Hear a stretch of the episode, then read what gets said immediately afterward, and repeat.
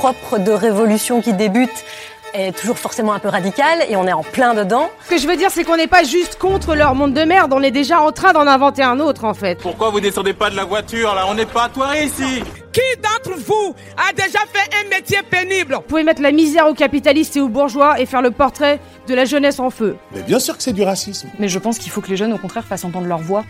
On se pose et on cause par Pauline. Un podcast pour celles et ceux qu'on entend moins et surtout les jeunes. Quand je serai grande. Aujourd'hui, on va parler de l'école et de l'orientation. Ouais, c'est pas super fun pour commencer un podcast, mais je crois que ce sont des sujets centraux parce qu'ils nous parlent à tous et toutes. C'est vrai, je pense que tout le monde ou presque est déjà passé par l'école. Tout le monde ou presque a déjà entendu LA question Et toi, tu veux faire quoi plus tard? Si on m'avait posé la question à 8 ans, j'aurais dit que je rêvais d'être astronaute. À 10 ans, je voulais devenir autrice à 12 ans égyptologue et à 14 ans artiste engagé, comme Banksy. Six ans plus tard, je suis en licence de sciences politiques et ça me plaît. Je crois que mes idées de métier, elles ont évolué en même temps que mon rapport à l'école. Mais alors, quelle est l'importance de l'école, primaire ou secondaire, dans nos choix d'orientation et donc finalement dans notre avenir? François Dubé, c'est un sociologue de l'éducation et il dit dans son article Les chances et les places publié en 2021 dans la revue Administration et Éducation que l'école, elle a la charge d'évaluer le mérite des individus et de les répartir dans la hiérarchie des métiers et des positions sociales. C'est vrai qu'à l'école, j'ai toujours eu l'impression d'être qu'une note. Inconsciemment, je crois qu'on était tous et toutes classés. On savait qui était le ou la cancre, qui était le ou la bonne élève, bref. Pour moi, c'est ce système de notes qui caractérise l'école française. Partout, il y a une hiérarchie qui me paraît presque insidieuse, entre les élèves d'une même classe, entre les classes d'un établissement, entre les élèves d'une même ville, etc. Je pense qu'on connaît tous et toutes les meilleurs lycées de notre ville ou de notre région. On sait à peu près où se situe notre établissement dans le classement. On sait aussi que les meilleures institutions se trouvent à Paris, et que c'est comme ça. Bref, en gros, malgré un discours illusoire sur la méritocratie, il y a une véritable inégalité de l'offre scolaire. En plus, malgré le processus de massification des années 60, l'école française, elle continue de produire et de reproduire les inégalités. Comme l'écrit François Dubé, l'école ne parvient pas à effacer l'impact des inégalités sociales. Ce constat, il est confirmé par les enquêtes du Programme international pour le suivi des acquis des élèves, abrégé PISA, qui observe en France une forte reproduction des inégalités. En fait, pour schématiser, le capital culturel transmis par la famille de l'enfant, il devient capital scolaire et il permet ainsi la réussite de l'élève. Ce capital, il se transforme en capital social, c'est-à-dire qu'il devient finalement un réseau qui favorise l'entrée du jeune adulte dans la vie active. Avec ces informations et partant du postulat que la méritocratie n'existe pas, je me demande si l'école reste tout de même un moyen de découverte et d'émancipation. Pour moi, en tout cas, euh, pas, pas vraiment. Pour moi, c'est pas du tout un moyen d'émancipation et de découverte. Euh, pour moi, ouais, l'école, c'est plutôt euh, synonyme d'émancipation. Je pense que l'école peut être un moyen de découverte, mais pas un moyen d'émancipation. Pas à mon sens. Je pense qu'à l'école, on fait un peu tous et toutes comme tout le monde. Un truc très concret, hein, que ce soit euh, le style vestimentaire, l'attitude ou plein de trucs comme ça. Du moins, c'est ce que j'en pense. Tu deviens un peu comme, comme les personnes qui etc. Du coup, bah, tu t'émancipes pas à ta manière personnelle, mais plus dans un groupe. Ça peut être un moyen d'émancipation et de découverte euh, si on est bien accompagné. Mais je dirais quand même que c'est à nuancer. Pour moi, oui et non. Les gens qu'on y rencontre, par contre, ça, oui, je pense. Mais ça, c'est vraiment une expérience personnelle. L'école, c'est quand même un lieu où tu apprends des règles. Je pense que l'école, c'est un lieu où on t'apprend euh, la discipline, quoi. Et le, son deuxième rôle, c'est que euh, ça ça, sert à se faire des amis. C'est juste que ça dépend des établissements et ça dépend aussi de comment c'est cadré, si les profs euh, sont assez à l'écoute, etc. Par exemple, pour moi au lycée, c'était une vraie période de, euh, de, de ouais, d'émancipation, de liberté, parce que on avait dans le lycée une MDL, donc une maison des lycéens, comme un foyer qui était ultra actif. Je pense ça, ça sincèrement que l'émancipation, aussi l'émancipation de savoir se gérer seul, savoir euh, se débrouiller, gérer des galères et tout ça, ça s'apprend vraiment en dehors de l'école. C'est peut-être un peu le défaut de l'école dans le sens où on nous apprend pas vraiment à vivre. Je considère que le système euh, actuel ne nous permet pas de nous émanciper et que en fait on nous dit apprenez comme des bêtes, comme des idiots, mais qu'en fait on nous pousse pas à réfléchir. Dans son article Grande pauvreté et réussite scolaire, les possibles, publié en 2022 dans Administration et Éducation, Marie-Alette Grand, militante à l'ATD Carmonde, signale que 3,5 millions d'enfants vivent sous le seuil de pauvreté en France. J'ai rapporté ce chiffre aux données de l'INSEE, l'Institut national de la statistique et des études économiques, qui indique que les moins de 19 ans sont un peu plus de 16 millions. Avec un simple produit en croix, j'ai calculé que c'est plus de 20% des enfants qui vivent sous le seuil de pauvreté en France. Je n'ai pas réussi à trouver de données équivalentes dans les autres pays européens, mais je pense qu'il n'est pas nécessaire de comparer ce chiffre. Plus de 20%, c'est presque un enfant sur cinq. C'est tout simplement énorme et franchement, je trouve ça inquiétant. Comme je l'ai déjà expliqué, il y a une véritable corrélation entre inégalité sociale et réussite scolaire. Les écarts de savoir entre les différents enfants sont palpables dès le plus jeune âge. Marie-Alette Grand indique que le fossé se creuse dès la maternelle. Concrètement, dès 6 ans, il existe entre les enfants issus des classes défavorisées et les autres un écart de 1000 mots. En gros, pour visualiser, c'est deux pages à l'ordinateur en interligne simple. C'est énorme. Et évidemment, cet intervalle se multiplie avec l'âge. En plus, les enfants sont loin d'être des idiots. Ils perçoivent toutes ces inégalités. Selon un rapport de l'UNICEF sur les quartiers prioritaires publié en 2016, sur les 22 000 enfants de 6 à 18 ans interrogés, plus de 60% sont angoissés à l'idée de ne pas réussir. En fait, les enfants se préoccupent de leur avenir et particulièrement de leur avenir scolaire. Ils savent qu'ils cumulent les inégalités et que, de ce fait, ils n'ont pas les mêmes chances que les autres. Avec tout cela, ils perdent confiance en eux. Bref, ces enfants sont tout autant capables que les autres de réussir, mais ils sont coincés dans un véritable cercle vicieux. Je crois que la réussite scolaire, elle dépend profondément de ce que pensent les enseignants et enseignantes des élèves, mais aussi ce que les élèves pensent d'eux-mêmes. Au premier abord, ça sonne un peu développement personnel, mais je vais essayer de vous expliquer mon raisonnement. Si l'on répète aux élèves, depuis le plus jeune âge, qu'ils ne réussiront pas leur scolarité, ils vont intérioriser cette supposition. Si on leur dit constamment et depuis toujours qu'ils n'atteindront jamais les hautes sphères du monde professionnel, ils n'y arriveront jamais. Je pense qu'on n'a même pas besoin d'utiliser des mots crus, les élèves comprennent les sous-entendus.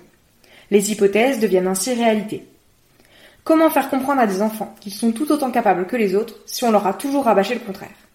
Les stéréotypes s'ajoutent donc aux inégalités scolaires et sociales, provoquant un véritable sentiment d'insuffisance auprès des enfants.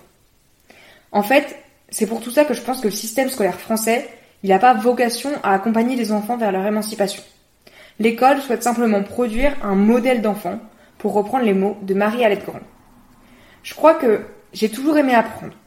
On a souvent dit de moi que j'étais une enfant curieuse, et paradoxalement, j'ai jamais aimé l'école. En fait, pendant très longtemps, j'ai été harcelée, et l'école ne m'a jamais aidée. Les enseignants et enseignantes préféraient dire que je rentrais pas dans le mot. Finalement, cette différence m'a valu une amnésie post-traumatique, effaçant tous les souvenirs que j'avais avant le collège. Super. Plus tard, lorsque j'étais au lycée, je pleurais quotidiennement en rentrant chez moi. J'étais épuisée, vidée de toute mon énergie, physique comme mentale. Mes larmes reflétaient probablement mon mal-être. Je ne faisais rien en dehors de l'école. Parfois, quand j'y repense, j'ai l'impression d'avoir mis mes passions sur pause le temps de trois ans. Bref, je n'y arrivais plus. Je n'arrivais pas à être quelqu'un d'autre. À être l'élève que les professeurs et les autres enfants attendaient que je sois. J'avais envie d'arrêter et de passer par le CNED pour faire l'école à la maison, gérer mon temps et me préserver. Finalement, je l'ai pas fait. Par fierté ou par facilité peut-être. Dans son article Permettre aux élèves de construire des passions à l'école, publié en 2022 dans Administration et Éducation, Didier Delinière, spécialiste de l'apprentissage, s'interroge lui aussi sur les connaissances sélectionnées par l'école. Selon lui, la culture commune, c'est-à-dire les connaissances transmises par l'institution scolaire aux enfants, est un outil de sélection des élites. En plus de confirmer la thèse de François Dubé que j'ai mobilisée auparavant, Didier Delinière soulève un point qui me paraît crucial. Quelle place ont les passions à l'école? Euh, Mais une place assez spécifique, sûrement un peu cantonnée. Bah, si jamais il y avait une place, en tout cas assez grande à titre personnel, je pense que ça m'aurait aidé Peut-être qu'on leur en laisse pas assez. L'école valorise pas toutes les passions, ou à l'inverse, peut-être tend à en dévaloriser certaines. Je pense qu'on retombe sur, sur ces notions-là de, de, de, culture dominante et de, de, de culture et de, de passion qui sont valorisées ou pas par l'école et par le système scolaire qui découle en fait de d'individus et d'instances souvent bourgeois et bourgeoises qui en fixent les règles et qui fixent ce qu'on y apprend et ce qui sera ou pas valorisé. Du coup, ben, forcément, quand tu as euh, une institution comme ça qui te permet d'exprimer ce que tu as envie, ben, tu, te, libères, tu t'émancipes et tu découvres en fait que tu découvres ta propre personnalité, tu découvres ce que tu as envie d'être et ça te permet de devenir ce que tu as envie de devenir. Et euh, pour moi, ouais, les passions, elles sont assez liées à ça, et le fait de pouvoir les faire dans notre scolarité, c'est ultra libérateur. Euh, et donc, je trouve que les passions, ça permet de construire l'identité et construire de ce que, enfin, ce que tu vas être plus tard. Et malheureusement, moi, dans, dans mon collège ou même euh, lycée, j'ai pas, enfin, des passions n'étaient pas trop mises en valeur. Je veux dire, il n'y avait pas de club ou, ou autre. Euh, c'était, c'était très vide.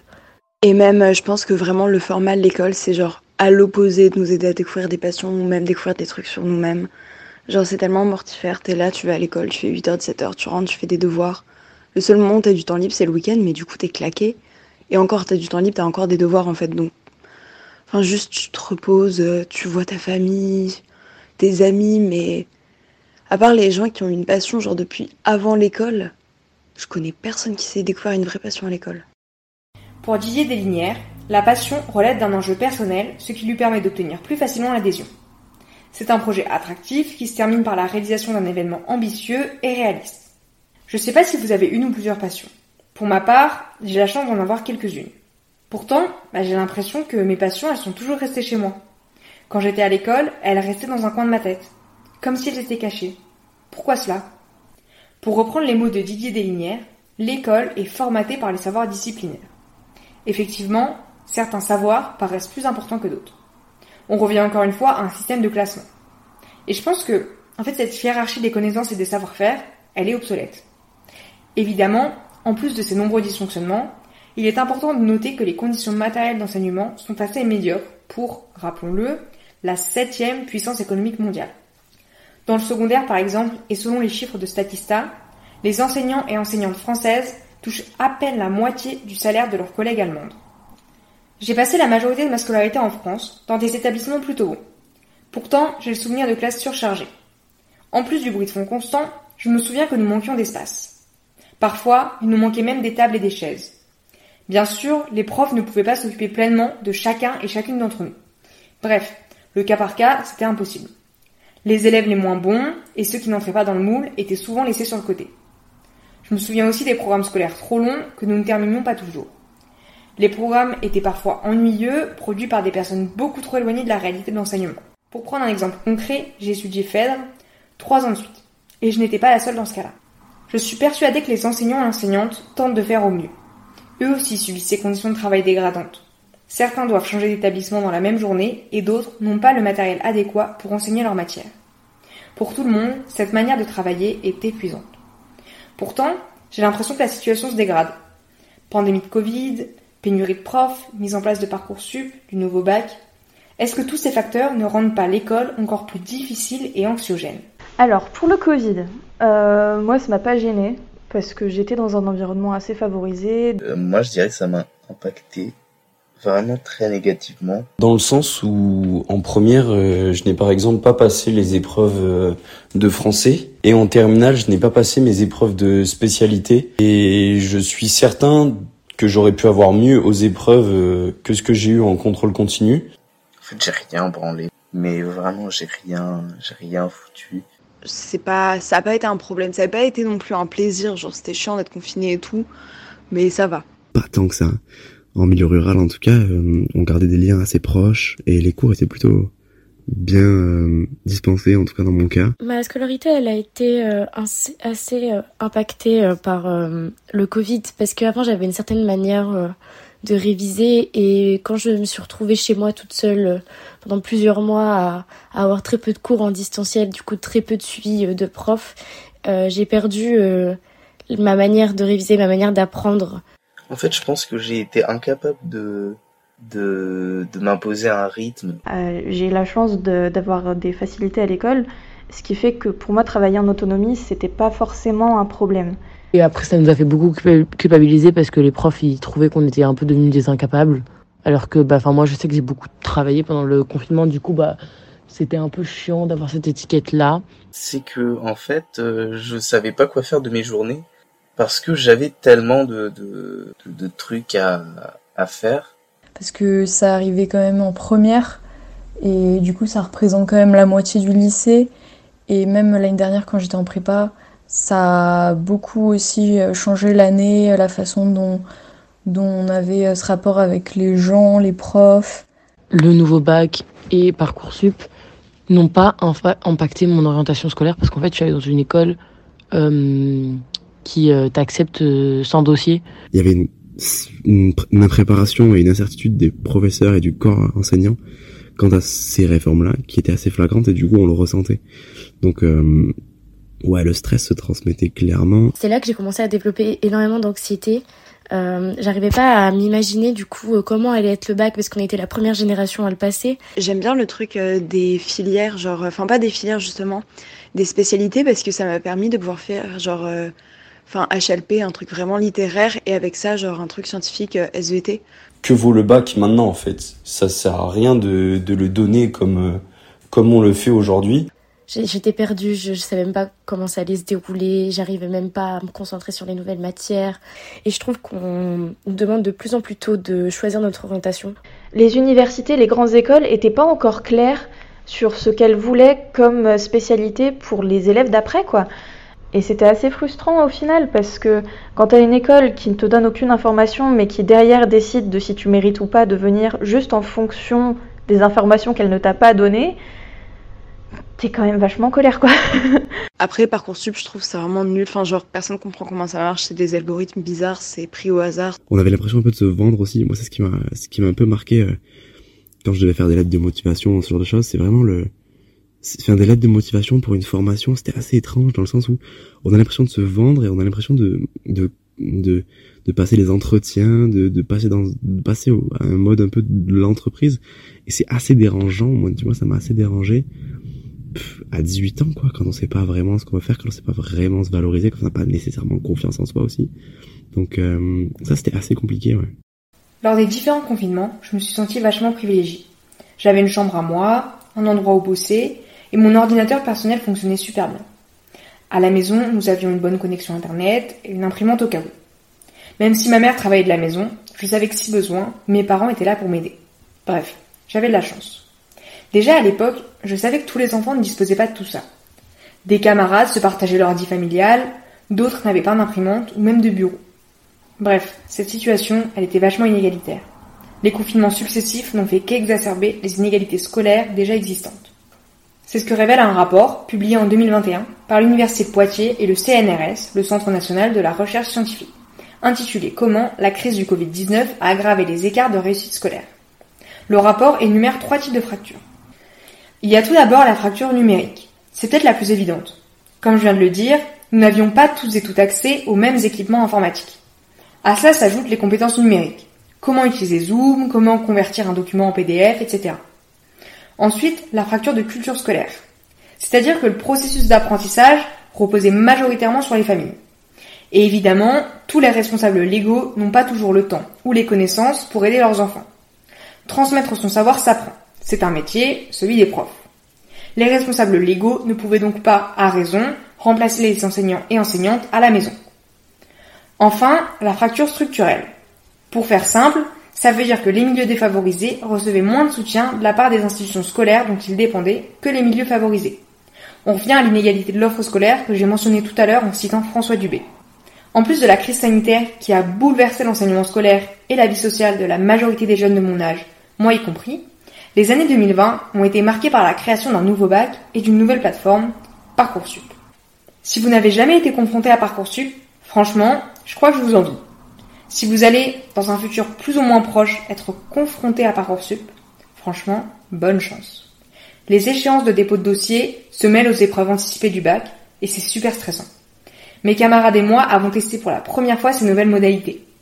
Personne ne pouvait donc nous aider. Personne ne savait comment aller nous trier Parcoursup. Bref, on était carrément perdus. En préparant cet épisode, j'ai lu un article d'Alice Rimbaud intitulé Dans le sillage de Parcoursup, la prospérité d'un marché de l'anxiété, paru dans Le Monde cette année.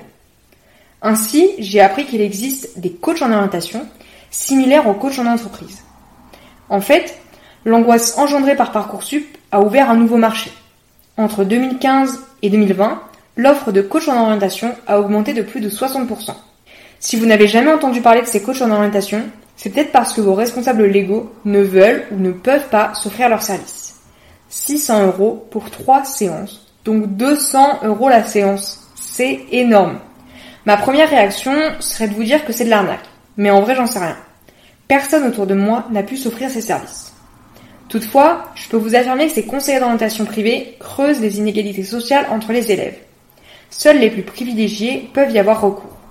Les autres se partagent un ou une conseillère d'orientation qui, dans le public, travaille sur plusieurs établissements et s'occupe d'environ 1500 élèves. Bon, on a tout mis au clair. Et maintenant Qu'est-ce qui se passe après le lycée? Après le lycée, moi je suis partie dans une école euh, d'art qui s'appelle Penningen. Euh, du coup, après mon bac, moi j'ai fait une licence de psycho et euh, là je suis en deuxième année, j'ai validé. Et euh, en fait, ça me plaît vraiment, mais pas du tout. Je... Ça m'intéresse à aucun moment. Bon, du coup, après le lycée, je me suis quand même retrouvée dans une licence que je voulais faire. Enfin, après le bac, j'ai opté que pour des solutions Parcoursup. Du coup, j'ai fait une L1 en droit que je n'ai pas terminée parce que ça me passionnait pas du tout. Après le lycée, licence de sciences politiques à l'université de Lille. Après, du coup, je ne savais pas dans quoi me réorienter. Du coup, j'ai fait un service civique. Pendant un an, j'ai fait ça dans une association et du coup, ça m'a beaucoup apporté. Mais du coup, c'est pas forcément scolaire. Enfin, on ne travaille pas, on n'étudie pas. Mais c'est plus euh, professionnalisant. Après le lycée, j'ai effectué une classe préparatoire aux grandes écoles dans la filière euh, physique, chimie et sciences de l'ingénieur en première année et en physique et sciences de l'ingénieur en deuxième année. Donc pour intégrer une école euh, d'ingénieur l'an prochain. Après le bac, suis rendu compte que le système dans lequel j'étais, euh, l'école générale, c'était pas quelque chose qui m'avait euh, vraiment plu? Du coup, quand j'ai fait mon année de prépa euh, aux Beaux-Arts, et là je suis en première année du coup, où là je me suis vraiment dit, ok, c'est ce genre d'école en fait que j'aspirais depuis longtemps. J'avoue que la première année, c'était un peu compliqué parce que bah souci personnel, mais en plus, j'étais pas du tout habituée à revenir dans le train-train. Même si ces deux années ont été très difficiles, j'en garderai un très bon souvenir parce que euh, dans la difficulté, j'ai créé des liens euh, énormes avec mes camarades. Et euh, mentalement, il faut être prêt à tenir, quoi. Et, euh, et moi, la fin d'année, j'ai craqué. Donc j'ai songé à me réorienter. En fait, je trouve que c'est pas le format à la fac qui me pose problème, parce que je pense que je pourrais m'y adapter, mais c'est vraiment le contenu des cours qui m'intéresse pas du tout. Genre, je trouve que il y a beaucoup de branlettes intellectuelles. Et du coup, de base, je voulais faire direction artistique, sauf que j'ai pas été assez haute dans le classement pour pouvoir avoir ce cursus-là. Du coup, je suis partie en communication artistique. Euh, finalement, je regrette archi pas. Et après, du coup, suite à ça, là, je me suis réinscrite sur Parcoursup pour euh, demander euh, une école d'art et deux facs de- d'art. Donc j'aimerais bien me recentrer un peu. Et j'aimerais bien aussi euh, ne plus faire que des matières scientifiques. J'aimerais bien aussi m'intéresser à l'histoire de France, donc euh, faire de l'histoire de géo, de la géopolitique et tout. Euh, mais en même temps, en fait, je peux, je considère pas que je puisse vraiment me réorienter pour l'instant. Là, j'ai déjà fait deux ans aussi. Je pense j'ai peur de me réorienter parce que je me dis je vais perdre du temps. Alors qu'en soi, bah, c'est du temps qui est nécessaire à perdre, je le sais, mais en vrai, ça me fait trop flipper quand même. Normalement, je dois partir en formation de danse l'année prochaine et arrêter mes études. Et en fait, j'ai fait une lettre euh, à mon école pour euh, leur demander une année de césure. Et en fait, euh, la commission de mon école a refusé. Je dois faire un choix et il est définitif. Pour moi, là, c'est une licence qui me correspond, je trouve. Je suis contente de mon choix d'orientation. Après le lycée, généralement, on s'oriente. Selon le Centre national de ressources textuelles et lexicales, le CNRTL, s'orienter, c'est s'engager par choix. Pourtant, bah autour de moi, j'ai pas l'impression que ce soit vraiment le cas. Beaucoup de mes camarades ne savaient pas quoi faire et d'autres n'ont pas eu les filières qu'ils souhaitaient. Franchement, après les résultats Parcoursup, c'était l'anarchie. J'avais l'impression que nos résultats et nos études définissaient complètement notre avenir et nos vies futures. Certains pleuraient de joie et de surprise, d'autres de tristesse. C'était un moment assez dur et pour moi assez incompréhensible. Comment peut-on refuser à des élèves de poursuivre des études qui leur plaisent? Je pense que le manque de place dans l'enseignement supérieur est une véritable catastrophe. Selon François Mirabel, Laurence Romeau et Hélène Gesquière, les néo-bacheliers ont pourtant de plus en plus envie de poursuivre leurs études dans le supérieur. Ils expliquent dans leur article Des parcours alternatifs pour une fabrique des possibles, publié en 2021 dans l'administration et l'éducation, que le statut d'étudiant attire. Pourtant voilà, nombreux sont ceux qui ne se trouvent pas dans les filières de leur choix. En 2018-2019, à l'université de Montpellier, ils étaient 20%. Ça fait un élève sur cinq. C'est énorme. Comme le recommande François Germinet dans son article L'université entre savoir et métier, publié en 2021 dans Administration et Éducation, il faut commencer par ouvrir plus de places dans les filières professionnelles. Être à l'université par dépit, par manque de place dans des filières technologiques, n'est pas une solution adéquate. On le sait, la manière de travailler propre à la fac est compliquée. Elle demande beaucoup de travail personnel et nombreux sont les étudiants et étudiantes qui échouent lors de la première année. Il faut également instaurer plus de liens entre les lycées et les universités pour réduire le fossé qui existe entre l'enseignement secondaire et supérieur. On doit imaginer une véritable continuité entre les différentes institutions pour ainsi accompagner les élèves dans leur cursus. Enfin, il faut imaginer des aides précises à la réorientation, comme à Montpellier par exemple. En effet, comme l'expliquent François Mirabel, Laurence Remo et Hélène Gesquer, l'Académie de Montpellier a mis en place le dispositif Réagir, Rebondir, Réussir. Cela permet aux étudiants et étudiantes de construire un nouveau projet qui leur ressemble. La formation est de 62 heures sur un mois et la réorientation est suivie grâce à des entretiens individuels. Ce n'est pas tout.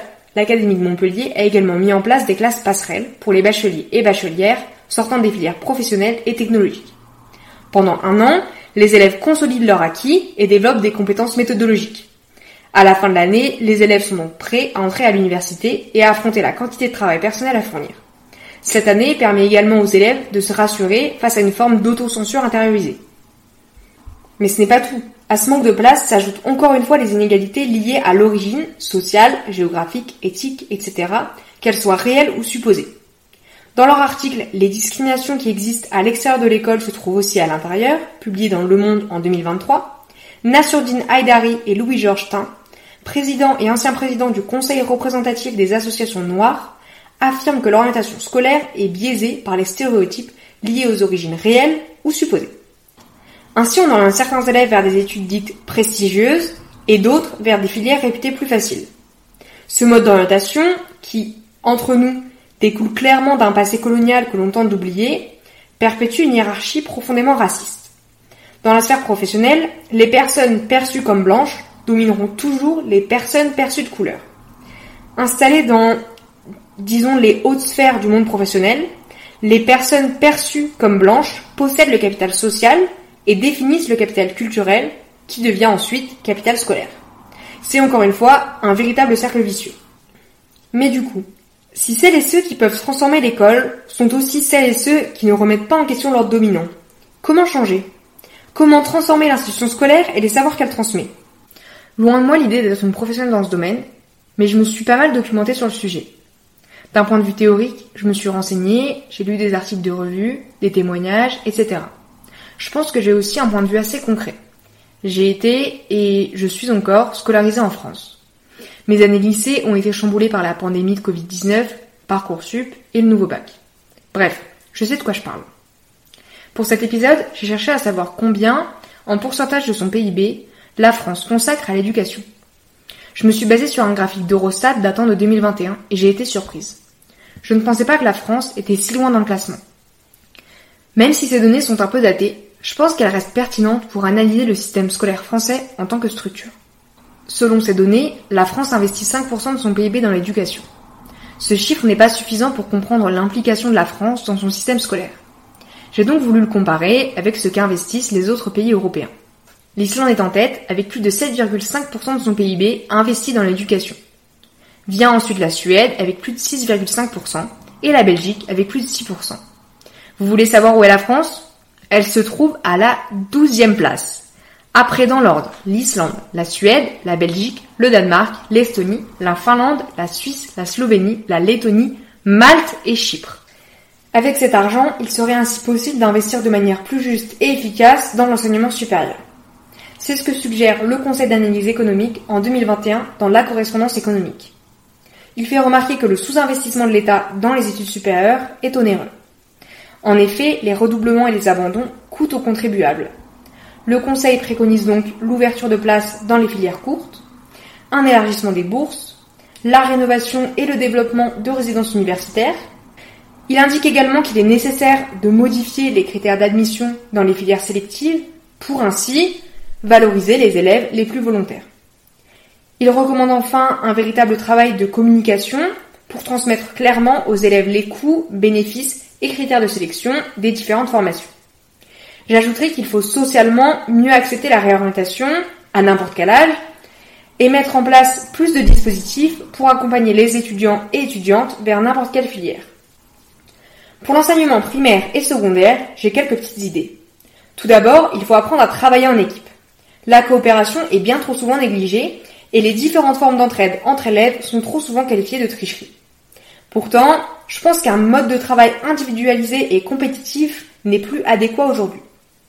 En effet, dans le monde de demain, nous devons absolument apprendre à travailler ensemble. Pour tenter de sauver notre écosystème, évidemment, mais aussi pour apprendre à accepter les autres comme ils sont.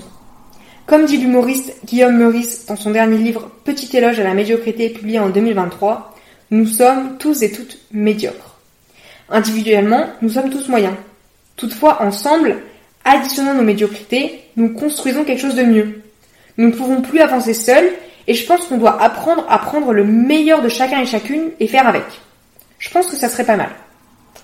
Ensuite, pourquoi pas mettre en avant l'esprit critique? Oubliez les cours d'éducation civique, trop peu nombreux et pas assez pris au sérieux, et imaginez plutôt une formation poussée et précise. Je pense que la formation d'un esprit critique permettrait à tous et toutes de raisonner et d'analyser des faits. Ainsi, nous tomberions moins dans le piège de la propagande et des théories complotistes. De cette manière, l'école investirait vraiment dans l'avenir. Elle participerait à une, disons, formation citoyenne qui transformerait les enfants d'aujourd'hui en citoyens de demain. Les futurs Français et Françaises pourraient décrypter plus facilement l'actualité. Et si on commence cet apprentissage dès le plus jeune âge, tous les enfants se rendront compte que leurs paroles comptent et qu'ils sont tous capables de réfléchir. Enfin, je pense que l'école, elle doit permettre à tous les enfants de se connaître. Encore une fois, ça fait un peu coach en développement personnel, mais je m'explique. Pour moi, il faut se connaître pour s'aimer et avoir confiance en soi. Savoir et être sûr de qui on est, ça permet de savoir ce qui nous plaît. Et donc, c'est plus facile de s'orienter et de réussir. Je pense qu'on est forcément meilleur dans ce qu'on aime. Ça ne veut pas dire qu'il faut arrêter de faire tout ce qu'on n'aime pas. Non, il faut rester curieux. Toutefois, s'il doit y avoir une hiérarchie entre les connaissances et les savoirs, elle doit se faire selon les enfants et leur affinité. Pour conclure, tout le monde a les capacités d'apprendre. Je suis persuadée qu'on est tous et toutes capables. Néanmoins, comme le signale Marie-Alette Grand, tous les enfants peuvent apprendre, mais chaque enfant a son propre rythme. Voilà, c'est la fin de l'épisode, j'espère qu'il vous a plu. N'hésitez pas à me dire ce que vous en avez pensé en commentaire. Les ressources que j'ai citées tout au long de l'épisode sont disponibles dans la description. Et si vous voulez approfondir le sujet, je vous conseille l'ouvrage de François Dubé et Marie Durubella, intitulé L'école peut-elle sauver la démocratie, publié en 2020 aux éditions du Seuil. Je vous souhaite plein de bonnes choses et on se dit à très vite. Bisous